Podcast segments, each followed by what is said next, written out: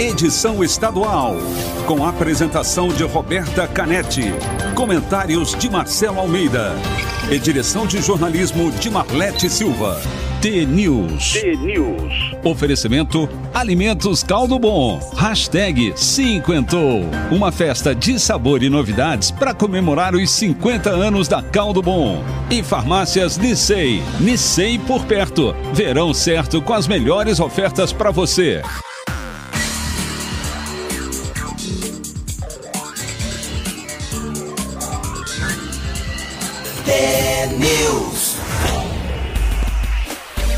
São sete horas e um minuto. Ótimo dia para você que está sintonizado na T, a maior rede de rádios do Paraná. Você ouve agora a análise do noticiário do Brasil e do nosso estado e participa pelo WhatsApp 419-9277-0063. Também estamos no Instagram e no Facebook, o TNews no ar, no Face com transmissão em vídeo ao vivo e também no YouTube. O TNews desta sexta-feira, 5 de março de 2021, começa já. T-News. Bom dia, Marcelo Almeida. Bom dia, tudo bem? Tudo bem. Sextamos. Sextamos, sextamos. Hoje tem uma amiga minha, Yasmin, aqui no, no, no- no nosso estúdio. Daqui a pouco eu já vou contar um conto. Eu vou, ler um conto e vou contar um conto que é um conto bem antigo, que todo mundo já sabe. Eu tentei achar meu caderno de conto, ontem não achei o caderno de conto. Falei, meu Deus, como é que eu vou estudar um conto? Mas eu recebi um conto tão pequenininho que eu vou eu vou ler ele, depois eu vou fazer o conto meu. É um conto muito pequenininho, mas eu fiquei tão impressionado. Então acho que eu vou começar com ele. É um conto chamado. Ele tem um pequeno nome, hoje eu tô assim que eu tava correndo, saí de casa correndo. Que é um conto muito, muito interessante. Ah, primeiro a você, uma boa sexta-feira. Sextou aqui na Rádio T, todos os ouvintes. Matérias ruins ontem, né? Chato. Foi uma semana super pesada, Muito chata, né? Tá assim, todo muito mundo chata. muito cansado. Lendo cedinho parece que melhorou um pouquinho de antes de ontem, os números de mortes no Brasil, né? Mas infelizmente um lockdown. Nossa, eu nem sabia que o ministro da, da Saúde teve em Cascavel, me sabia essa madrugada. Pois é, passou Foi bem pra- batido, né? Foi para Chapecó também visitar. Coisa ruim em Cascavel, a gente sabe que tem rádio lá em Cascavel. Depois eu pegar mais informação deles. Vamos, podemos começar? Vamos eu lá. tava esperando uma alma T, mas a alma T é aqui, ó, é na minha mão.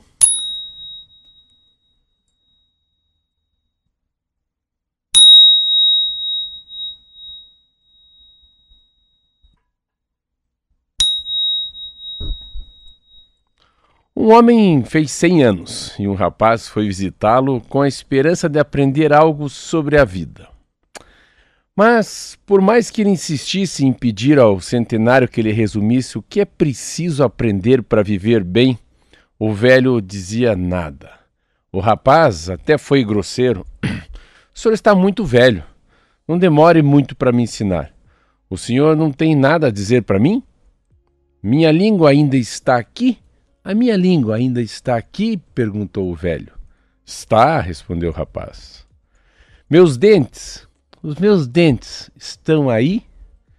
Não. Estou vendo que o senhor perdeu os dentes ao longo da vida. E você sabe por quê? perguntou o senhor centenário novamente. O rapaz pensou e respondeu: Será que a língua dura mais por ser mais macia? E que os dentes, porque são duros, porque são rígidos, se gastam e caem antes? E o velhinho suspirou e disse: Tá aí. Você acaba de resumir todas as lições importantes que eu podia te ensinar. Você não precisa mais dos meus ensinamentos. É preciso ser malhável para tocar a vida sem se destruir.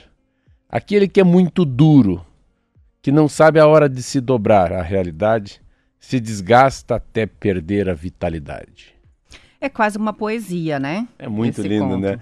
Era uma vez um homem que sempre passava dando conselho para as pessoas quando ele anda, anda, anda, anda e vê parado assim, uma casa velha caindo aos pedaços, um gramado mal cuidado, uma casa de madeira e ao redor uma vaquinha sendo ordenhada. Uma senhora ordenhando a vaquinha, um senhor segurando no focinho dela e três meninos correndo, né? Os três com, com a calça com o bumbum de fora, calça rasgada, camisa rasgada, cabelo mal arrumado. E esse senhor que sempre dava conselho, bate palma, vem um dos menininhos correndo e fala: Nós não temos pão velho. Nós não somos pobres como você, não podemos ajudá-lo.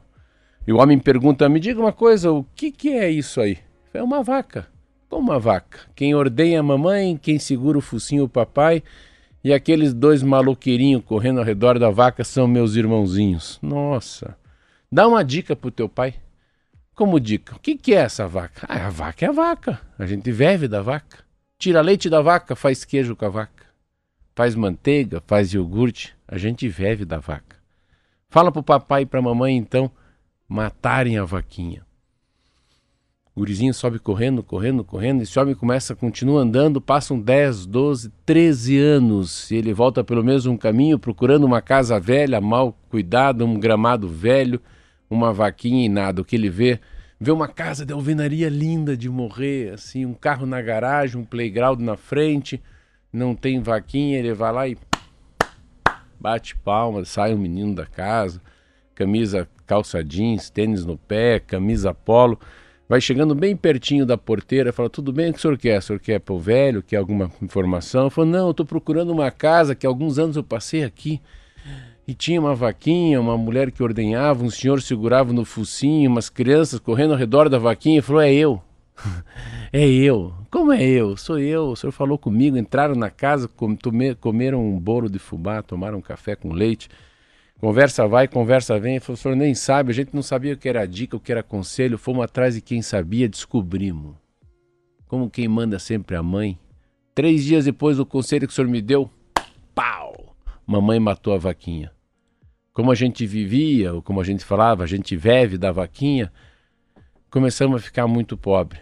Primeiro que fizemos churrasco, churrasco primeiro, segundo, terceiro, quarto dia, como o pobre não come carne todo dia, todo mundo com dor de barriga, todo mundo enjoado, passando mal, depois começamos a ficar pobre. E pobre, pobre, não tinha mais o que vender, não vendia mais leite, não vendia mais iogurte, não vendia mais manteiga, e fomos ficando pobre, pobre, pobre, mas tão pobre, mas tão pobre, que graças a Deus, depois que matamos a vaquinha, mamãe foi trabalhar, papai trabalha na prefeitura, minha irmã já faz direito, meu irmão trabalha numa empresa de TI e hoje é o dia do meu vestibular. Mate sua vaquinha, deixe de ser medíocre, seja maior. Se matar é você matar o lado medíocre, pôr embaixo dos pés e cada dia ficar mais alto, mais próximo de Deus. Uma boa sexta-feira. Essa você já tinha contado, e eu acho forte e muito, muito, muito interessante essa história, né? A gente às vezes não percebe quando está acomodado em alguma situação e acha que quando aquilo que a gente tinha e servia acaba, é um azar e nem sempre é. Às vezes aquilo é que vai fazer a transformação, né? Tem... Uma notícia ruim que vai trazer muitas é, outras tem, melhores. Tem uma coisa que às vezes a gente se acovarda e tem medo de sair da mesmice da vida, né? De, diz que Deus fecha uma porta e abre duas janelas.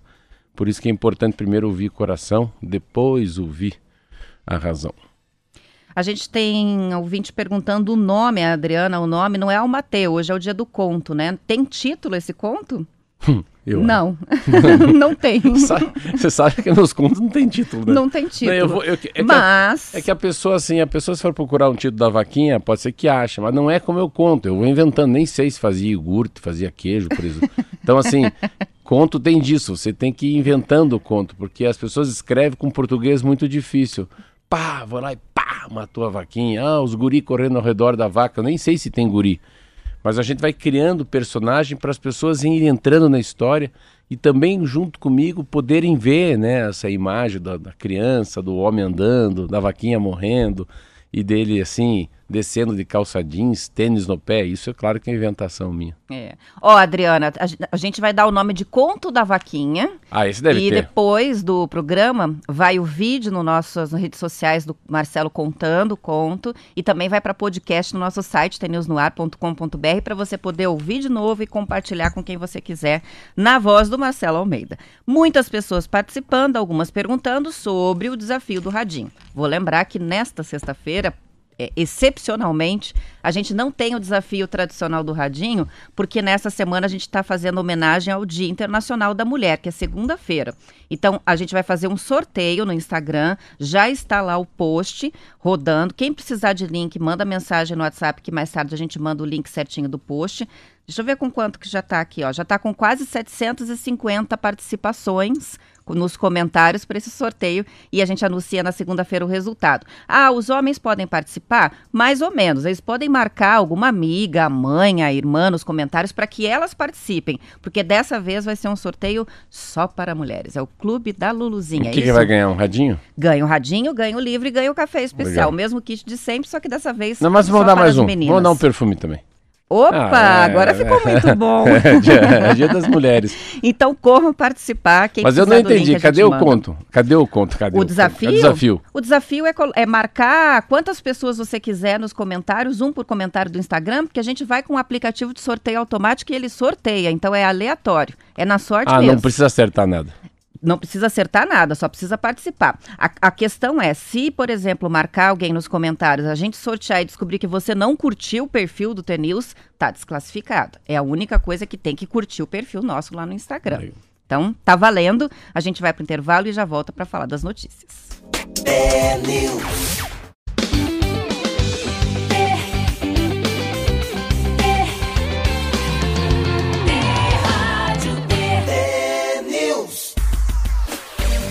São 7 horas e 17 minutos. As participações dos ouvintes vão chegando por diferentes canais. A gente tem a pessoal aqui no YouTube, o Leandro, que é veterinário em Cascavel tá dizendo assim: parabéns pela dedicação de vocês, conosco ouvintes. O Caio, a Márcia, Tione Marconde dizendo: perfume sorteio aqui no Instagram, não tem no, no YouTube, não tem Instagram. Não, dessa vez é tudo pelo Instagram. Temos no Facebook a participação da Laura, também da Gilvando de Andrade. Bom dia, é Giv, Giv, Gilvando, é de Curitiba, mas está em São Paulo assistindo a gente pelo YouTube. O Augusto de Ponta Grossa também, pelo WhatsApp a Tereza de Telemaco Borba. E temos aqui o Wellington, diz um ótimo dia para todos, um grande beijo para minha esposa e filhos que estão ligados na T. Valeu. E olha só, Marcelo, o que, que a Rosemário falou. Ela diz o modo como o Marcelo lê faz a gente se sentir dentro do conto ou da história. E isso é maravilhoso, é sempre um aprendizado. Tendo tristeza, alegria, não importa. Não importa, é sempre uma lição. Hum, legal. Essa aí é fã, né? Essa é fã dos contos aqui nas sextas-feiras e também do Almatê ao longo da semana. Vamos de notícia? A vontade é não ir, né? Porque é, as notícias são ruins. Vamos Mas lá. vamos lá. A Apsen Farmacêutica, que é a empresa principal fabricante da hidroxicloroquina do Brasil, assinou dois contratos de empréstimo com o BNDES em 2020, no total de 153 milhões de reais. Os recursos foram direcionados para atividades de pesquisa e ampliação da capacidade produtiva.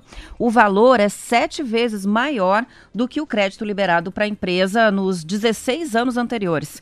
De acordo com a Folha de São Paulo, as vendas de hidroxicloroquina, que é usada no tratamento da malária e também de doenças reumáticas, ajudaram a Apsen a alcançar um faturamento recorde no ano passado, próximo de 1 bilhão de reais. É uma alta de 18% em relação ao ano anterior.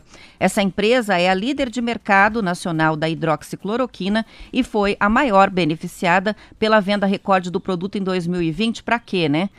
Supostamente para curar a Covid. A medicação está no mercado há 19 anos e respondeu por 78% das vendas no ano passado, segundo a farmacêutica. O presidente da Apsen, Renato Spalit, é antigo apoiador do presidente Jair Bolsonaro, defensor do medicamento no tratamento da Covid, apesar de não haver a comprovação científica de eficácia. Além de distribuir a cloroquina no SUS, o Ministério da Saúde incentivou a automedicação por meio do aplicativo deles e também em campanha publicitária e adotou um protocolo clínico que foi batizado de tratamento precoce, muito criticado por vários especialistas. Ah, a cloroquina não é o problema, né? A cloroquina, como é que ela foi utilizada que é o grande problema, né? Como é que ela foi... A cloroquina não fala, não sente, não tem angústia, não tem sonho, é apenas um remédio. Mas da maneira que ele foi super valorizado, né? E de uma maneira que num desespero, eu também tomaria, né, cloroquina se as pessoas falassem, se alguém me falasse que há uma chance, né? E a cloroquina não é. A cloroquina tem às vezes um papel de não fazer com que não seja tão ruim a passagem da pessoa pela UTI, mas a gente não tem nem como dizer isso, o que, que é uma passagem não tão ruim na UTI. Se é menos desgastante por causa do tempo, se é com menos febre, se é com menos é, pressão no, no, entubamento, a gente não, não sabe.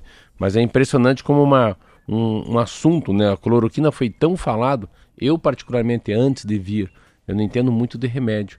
Mas antes da chegada da própria Covid, eu não, eu não tinha na minha cabeça a história da cloroquina. Eu sei da cloroquina porque a Zenir, que trabalha com a gente, toma cloroquina e ela um dia me falou, Marcelo, tá faltando cloroquina e não posso ficar sem.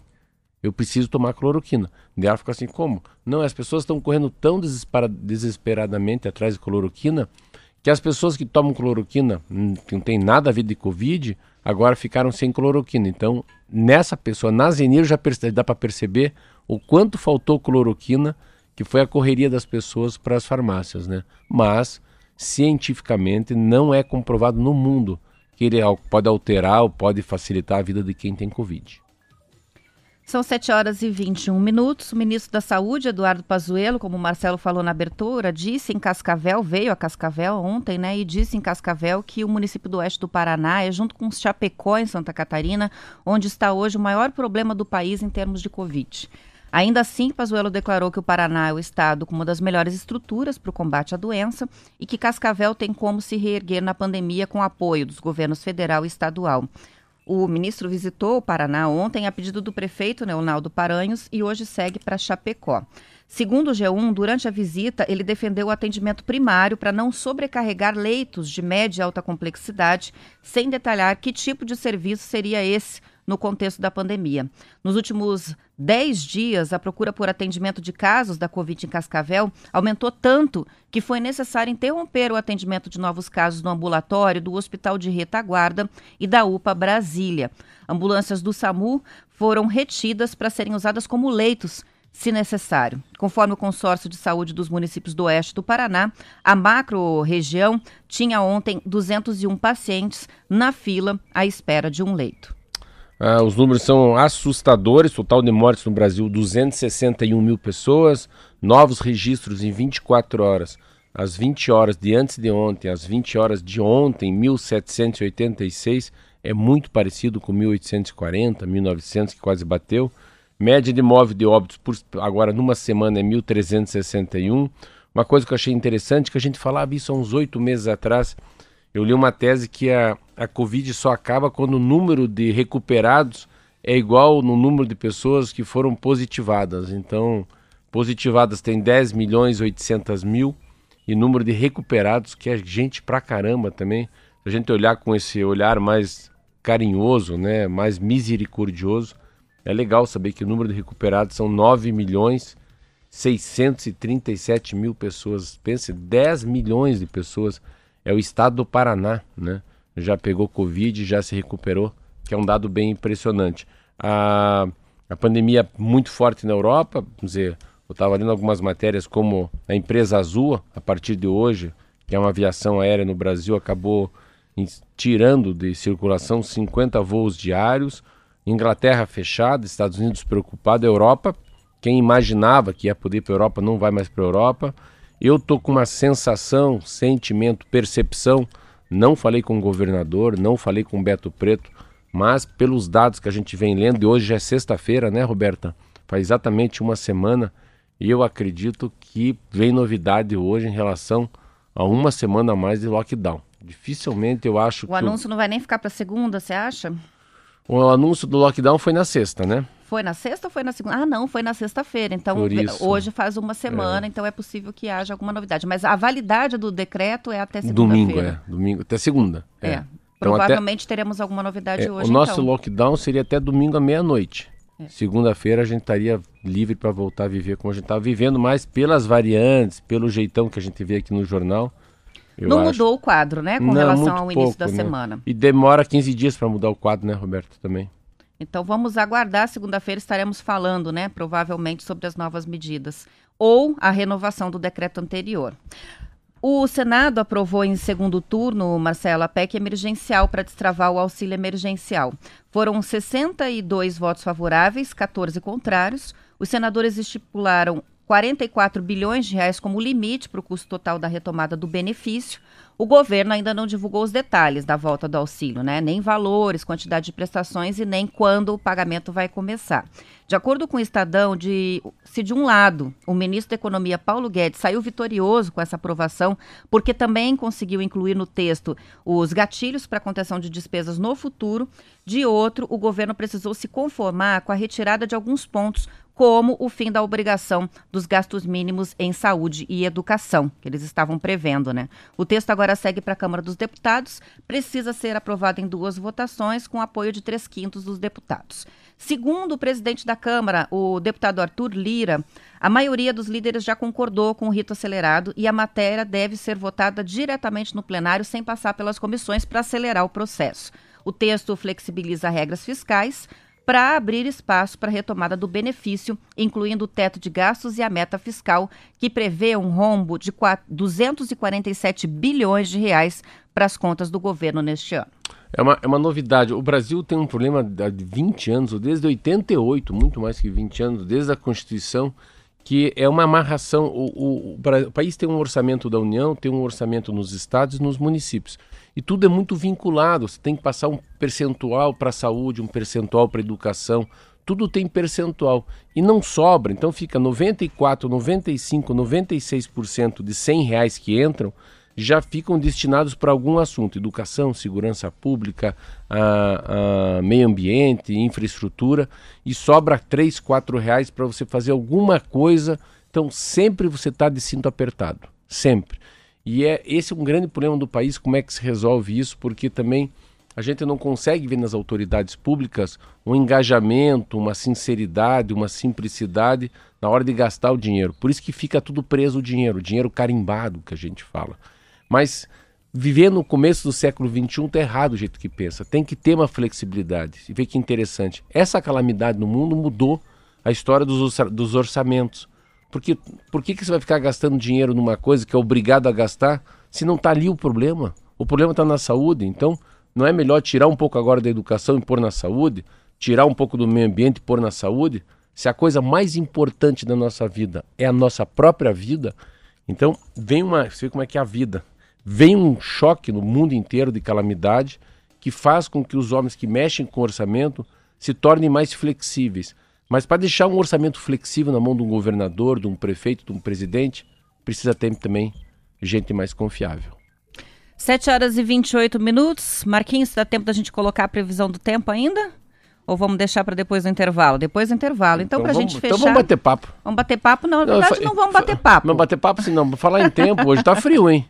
Hoje tá bem frio. Segunda-feira, vê se procura para mim. Eu tô com uma impressão que vai ter um inverno gelado, porque olha, hoje saí de casa hoje numa uma, uma um tempo um feio, vento, né? um vento, né? Um frio na careca. A gente tem uma informação que chega aqui, é o Tigrão da Fazenda Rio Grande, avisando que a BR está fechada, a 116 de Fazenda Rio Grande até Curitiba, é protesto, e ele cita aqui o motorista da Transmoré, que morreu com Covid, o Rubens Modesto, Agora, não sei se o protesto é por conta é, da Covid ou só por conta do aumento dos combustíveis, né? Porque em Londrina já é o terceiro dia de protesto contra o preço alta né, dos combustíveis. Estão bloqueando saídas do pool de combustíveis, é, motoristas de aplicativos e caminhoneiros fizeram um novo bloqueio parcial na PR 445, na região de Cambé, ontem. Trânsito lento, filas, então tem duas movimentações aí e mais essa informação que chega do ouvinte, que é de Fazenda Rio Grande, região metropolitana de Curitiba. São 7 horas e 29 minutos, com isso a gente termina a edição estadual. Depois do intervalo, trazemos o noticiário local para Curitiba e região metropolitana. Nas demais praças, você fica com a apresentação local da Rádio T. E para quem quer continuar nos acompanhando, T-News no ar, no YouTube ou no Facebook com transmissão em vídeo. Bom Até fim de semana. Bom final de semana. Opa, tchau.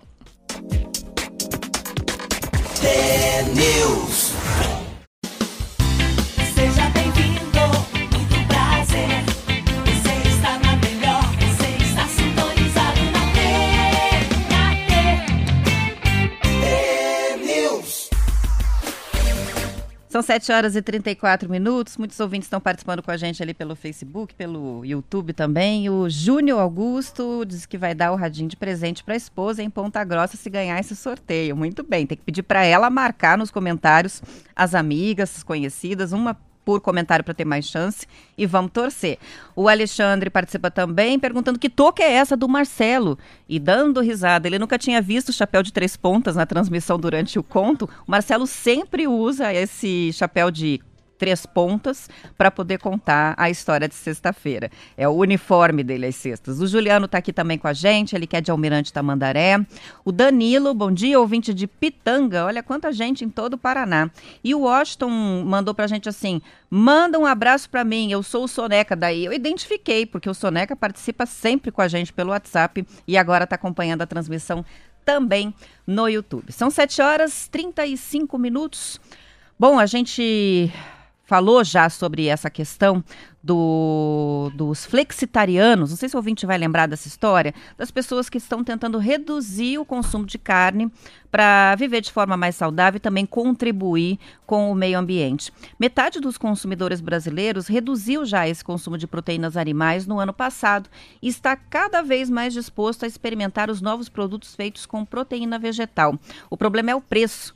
De acordo com a pesquisa realizada pelo IBOP, a pedido da organização The Good Food Institute Brasil, com o apoio de 11 empresas do setor alimentício. A pesquisa foi feita com 2 mil pessoas de todas as classes sociais. Dos entrevistados, no ano passado, 50% afirmaram que estavam diminuindo o consumo de proteínas animais e substituindo os produtos por proteínas alternativas, encaixando-se assim entre os flexitarianos. É bem mais do que a mesma pesquisa identificou em 2018, quando 29% dos entrevistados se encaixavam nesse grupo de quem não chega a ser vegetariano, mas reduziu o consumo de carne. Quase metade das substituições, 47%, era feita exclusivamente por legumes, verduras e grãos. Somente 36% dos entrevistados manifestaram disposição para pagar mais por um produto vegetal que se pareça com a proteína animal, enquanto 39% estavam escolhendo a opção de proteína mais barata sem se importar se a origem era animal ou vegetal. Ao jornal Valor Econômico, o coordenador desta da GF, GFI Brasil, Felipe Krelin, disse que o preço vai ficando mais competitivo à medida em que a escala aumenta, o domínio das tecnologias é maior e os produtores conseguirem nacionalizar os ingredientes. Ou seja, quanto mais hambúrguer vegetal o pessoal comprar nos supermercados, mais barato o produto vai ficar. E você, ouvinte, participa aqui com a gente. Está trocando a proteína animal por algum motivo, pela vegetal, comendo menos carne? Eu acho que a questão do preço está pesando muito, porque a carne está muito cara. Mas também tem a questão da saúde e a da preservação do bebê, sabendo né, que a gente tem vários danos ambientais decorrentes da produção das carnes, além da crueldade com os animais, que também é uma bandeira que muita gente levanta e acaba deixando de lado a proteína animal por conta disso. Participações podem ser enviadas para a gente pelo nosso WhatsApp. Eu vou repetir o número, é o 419 92770063 e também as participações que chegam pelas redes sociais. São 7 horas e 38 minutos. A Copel começou uma operação das três primeiras unidades da usina solar fotovoltaica Bandeirantes, que é construída no norte do Paraná. Inicialmente, essa usina vai funcionar com 3 megawatt pico. Outras três unidades geradoras vão ser energiz é, energizadas ainda neste ano, totalizando 5,36 megawatt pico de potência instalada, o que é suficiente para atender o consumo de aproximadamente 10 mil pessoas. O projeto faz parte de um novo modelo de negócios da Copel. Ela implanta e opera as unidades de geração distribuída da energia e o cliente assina um contrato de aluguel da, da usina. A energia gerada é usada para compensar o consumo, resultando em desconto na conta de luz. Construído no município de Bandeirantes, o complexo solar é formado por 6.900 placas fotovoltaicas que ocupam uma área de 10 hectares. É o tamanho de quase 10 campos de futebol. As empresas interessadas em compensar o consumo de energia por meio da geração distribuída podem entrar em contato com a Copel e fazer simulações para verificar se vale a pena migrar para esse novo sistema. São 7 horas e 39 minutos. Vamos fazer a previsão do tempo que ficou para trás do bloco estadual com o Zé Coelho. Tempo e temperatura. Olá, muito bom dia a você, Roberta, Marcelo Almeida, os amigos do Paraná. A semana termina com previsão de chuva para todo o estado, começando por Paranavaí. Pode chover 67 milímetros, a máxima não passa dos 24 graus. Jacarezinho, a máxima não passa dos 25 graus e a previsão é com chuva. Cascavel, pista molhada também, máxima 23 graus com 39 milímetros de chuva. Guarapuava, hoje 20 graus de máxima com chuva também. Curitiba, ontem a chuva deu uma trégua, mas esse tempo com chuva deve permanecer ao longo desta sexta-feira, também para o final de semana. Segue alerta aí, ó, ventos fortes e chuva volumosa. Máxima 23 graus é a temperatura. Paranaguá, com chuva máxima 31 graus, deve se estender ao fim de semana também. Como diz a música de Tom Jubim, né? As águas de março realmente só para de chover após o término do verão. Bom final de semana a todos. É com você, Roberta. São 7 horas e 40 minutos e a gente espera ser salvo, né, pelas águas de março para sair desse rodízio de água que continua em Curitiba e região metropolitana. Lembrando que a gente está sem rodízio até a próxima segunda-feira, uma medida que foi tomada pela Sanepar é, e eu achei bem legal, porque a ideia da Sanepar, é, com as chuvas dos últimos dias, os reservatórios tiveram uma elevação nos níveis, né, na Grande Curitiba. E a ideia da Sanepar é contribuir para o decreto estadual que está tentando manter as pessoas em casa para evitar o contágio da Covid. É fato que quando a gente está sem água, a gente procura comer fora, buscar comida em algum restaurante, mesmo que seja no sistema de drive-thru, sair de casa, né? Tendo a. Esse é um exemplo, né? É, do que acontece por falta d'água. E tendo a água até segunda-feira sem o rodízio, é, a Sanepar espera que isso estimule as famílias, incentive as famílias a fazer o isolamento social mais forte aí nos próximos dias para ver se a gente sai desse novo pico. Os reservatórios de Curitiba e região metropolitana, pela primeira vez perto de chegar a 60% da capacidade, ontem a Sanepar informou que as barragens têm que alcançar 80% para que seja suspenso totalmente o rodízio de água. Então mudou a meta, né? A gente estava buscando essa meta de 60%, a Sanepar informou que não é 60%, é 80%. Ontem o nível das quatro barragens chegou a 56,7%, o rodízio suspenso até segunda-feira, mas depois volta. De acordo com a Gazeta do Povo, o índice de 60% divulgado anteriormente como patamar para revisão do rodízio não representa o fim do racionamento, mas uma revisão. Alcançado esse patamar de 60, o esquema pode ser alterado. Hoje está em 36 horas com água, 36 horas sem água. É possível que a gente tenha mudanças a partir da próxima semana, se os reservatórios subirem mais. Hoje em Curitiba o tempo está bastante fechado, a gente tem previsão de chuva, de instabilidade para os próximos dias e é o que se espera, né? Que com as próximas chuvas a gente consiga pelo menos afrouxar essa questão do rodízio de água na região metropolitana de Curitiba. São 7 horas e 42 minutos. A conclusão da trincheira da Rua General Mário Tourinho, no cruzamento com a Avenida Nossa Senhora Aparecida, no bairro Seminário, deve ter mais um pequeno atraso. A entrega, que originalmente estava programada para o final de 2019, também não vai acontecer na nova data prevista, que era o aniversário de Curitiba, dia 29 de março. O prefeito Rafael Greca informou no Facebook nesta semana que a obra deve ficar pronta em 10 de abril. Segundo a Gazeta do Povo, a conclusão da trincheira será a primeira das obras anunciadas por Greca na gestão passada, que ainda não foram finalizadas. O atraso total deve chegar a um ano e quatro meses. A prefeitura justifica a demora, lembrando que teve dificuldades com a entrega das estacas metálicas, né, de sustentação da estrutura, além de outros insumos, peças e equipamentos que ficaram em falta no mercado principalmente por causa da pandemia. De acordo com a Secretaria Municipal de Obras Públicas, faltam apenas a finalização da escavação e a implantação de asfalto da nova pista da Mário Tourinho, além da fixação das barreiras que vão separar o fluxo do trânsito na pista. É uma obra grande quem passa ali pela região e acompanhou, que é o meu caso, eu moro próximo ali da Mário Tourinho, é uma obra gigantesca e que teve um grande impacto, é, somada à pandemia, às empresas que ficam ali na Mário Tourinho. Muitas empresas fecharam, mudaram de endereço, estão em endereços provisórios, porque o acesso ficou bastante dificultado por essa obra, que é uma obra grande. A estrutura vai ter um painel com galhas azuis pássaro símbolo de Curitiba. Isso eu não tinha ainda visto.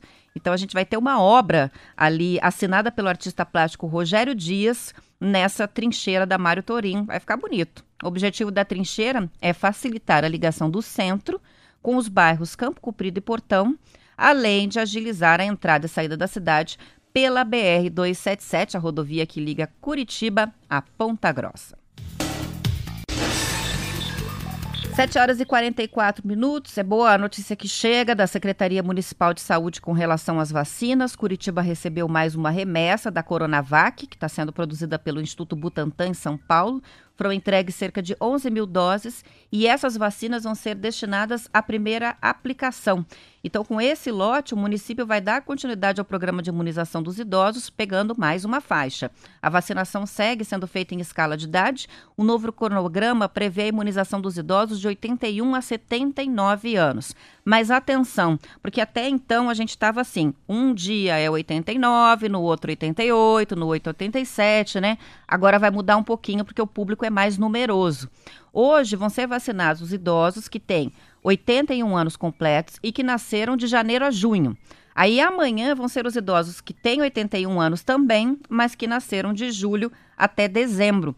Essa mesma divisão é feita para 80 anos, com vacinação na segunda e também na terça, e os de 79 anos recebem a vacina na quarta-feira e na quinta-feira da próxima semana.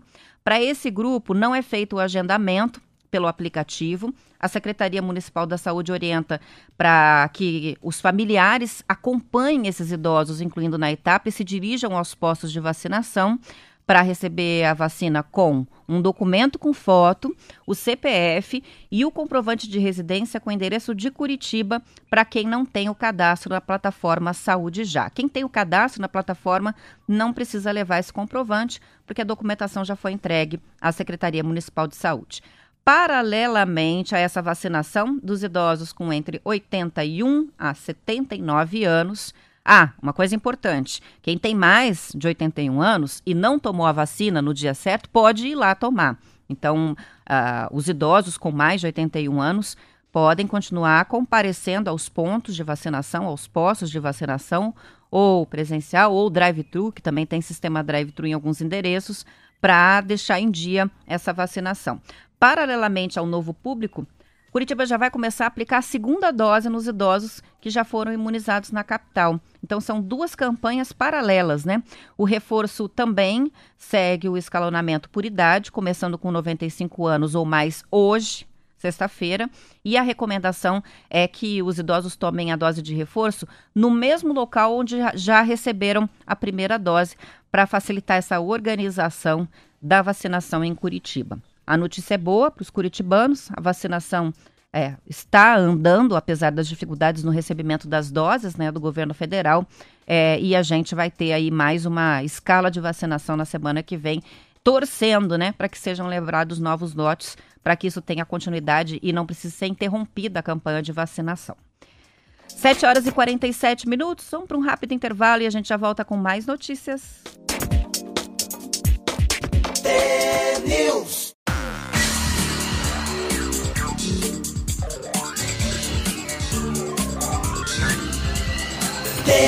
News.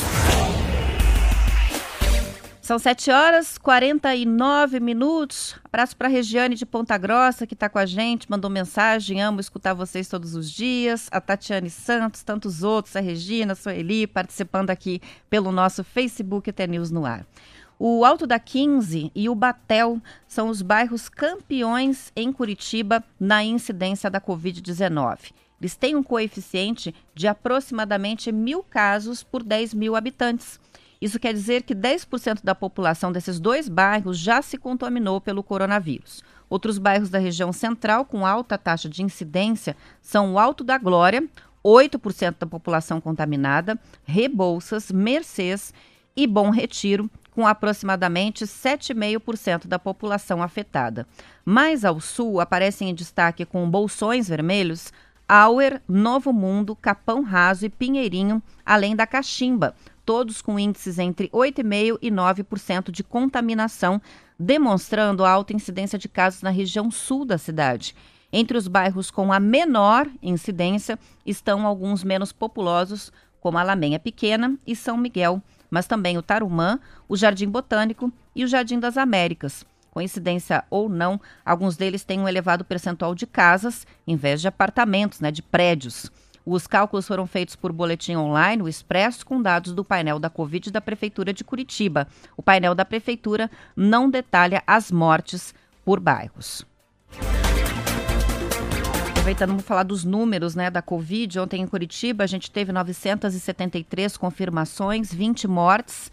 Estamos com um acumulado na cidade de 3 mil mortes. Só em Curitiba, 3 mil mortes. 145.500 pessoas contaminadas. E a nossa situação hoje das UTIs SUS exclusivas para a Covid é de ocupação de 92%, então no limite mesmo.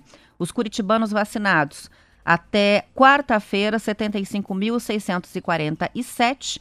Já foram entregues a Curitiba 105.500 doses da vacina e até agora para a primeira dose, né? E para a segunda dose, 44.800 é, doses da vacina que chegaram à capital.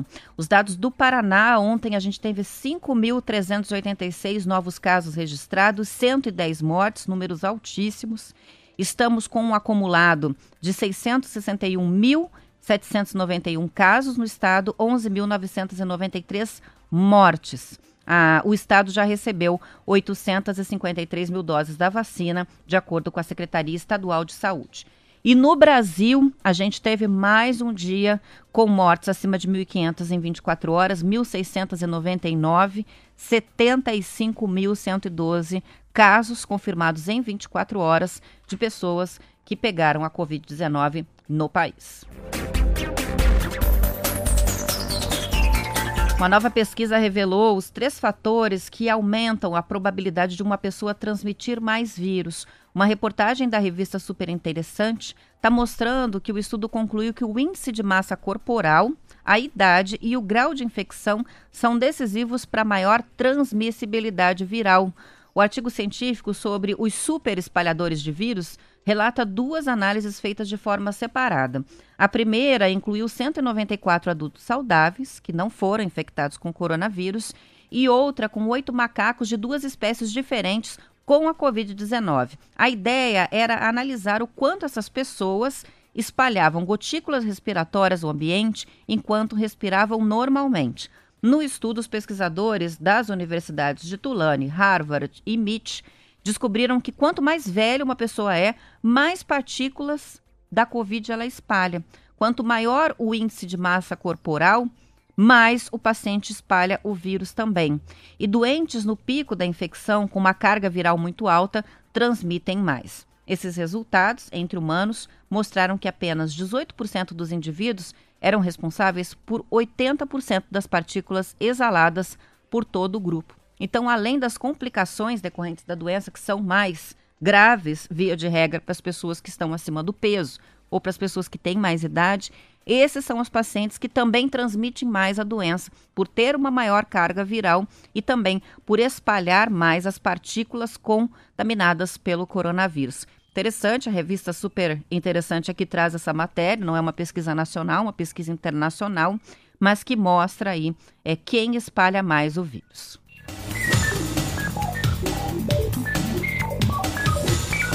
Ainda tem bastante gente um pouco confusa perguntando sobre o desafio do radinho que está rolando no nosso Instagram.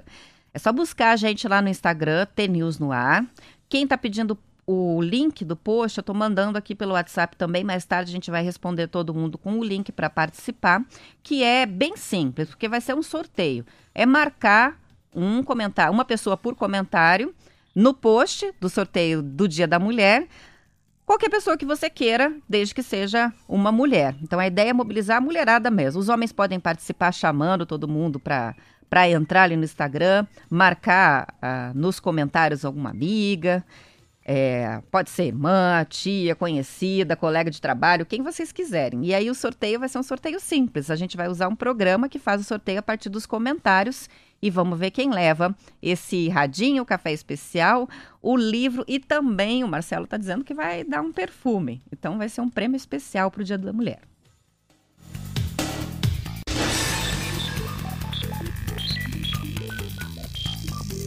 Sete horas e 55 minutos. Uma pesquisa feita com quase 50 mil viajantes de 28 países foram os brasileiros os que mostraram mais vontade de viajar fora de alta temporada em 2021. A pesquisa foi feita pela Booking.com, que é um site de reserva de hotéis e passagens aéreas, e divulgado pelo Estadão. No levantamento, 67% dos 2 mil brasileiros entrevistados concordaram com a afirmação. abre aspas, é mais provável que eu viaje fora de temporada no próximo ano. Luiz Segato, que é gerente de comunicação para a América Latina da plataforma de hospedagem, disse que isso pode ser um reflexo da busca por melhores preços, já que os brasileiros estão descapitalizados depois da crise com a Covid. Mas também pode ser uma preocupação com o próprio vírus. Ao lado dos australianos, os turistas brasileiros são os mais preocupados com a possibilidade de encontrar o vírus durante a viagem. 83% dos turistas do Brasil e da Austrália disseram preferir a baixa temporada por representar menos risco de contrair ou espalhar a Covid.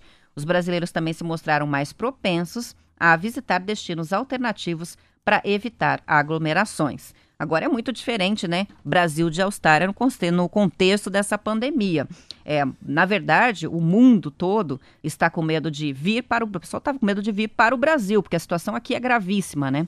Então é interessante essa mentalidade aí do medo da viagem. A questão é que na viagem, até pode se falar que no avião que o avião é um local até seguro, é, que com a circulação de água, é, de ar e renovação do ar dentro do avião, as chances são menores de transmissão da doença. O problema é que quando é um feriado, quando é uma data é, em que há mais movimentos, os aeroportos ficam lotados. A gente viu isso acontecer. A gente viu isso acontecer no fim de ano, a gente viu isso acontecer no carnaval, dos terminais lotados, e ali o risco é muito grande da transmissão da Covid. Tá difícil fazer planejamento de viagem no contexto em que a gente está hoje, né?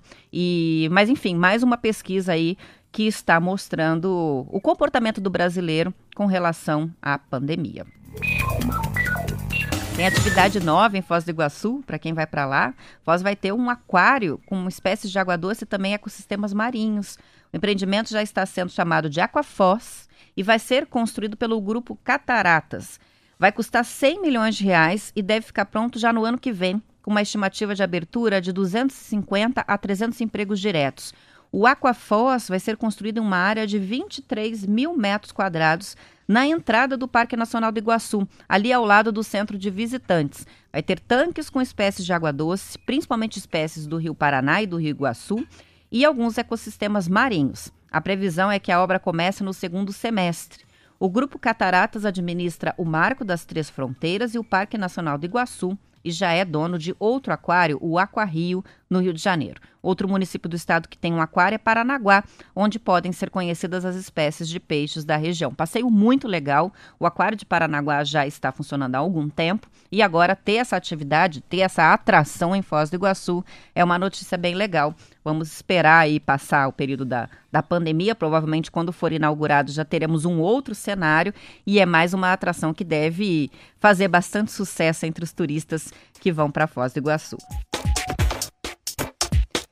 São 7 horas e 59 minutos. A gente vai encerrando por aqui o tênis de hoje. Na segunda-feira estaremos de volta pontualmente às 7 horas. Eu e Marcelo Almeida e as notícias do Paraná.